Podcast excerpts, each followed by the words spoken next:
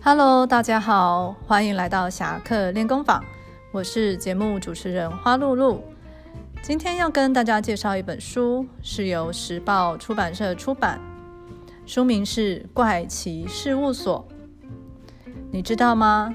在古罗马，比赞这个手势是判死刑的意思。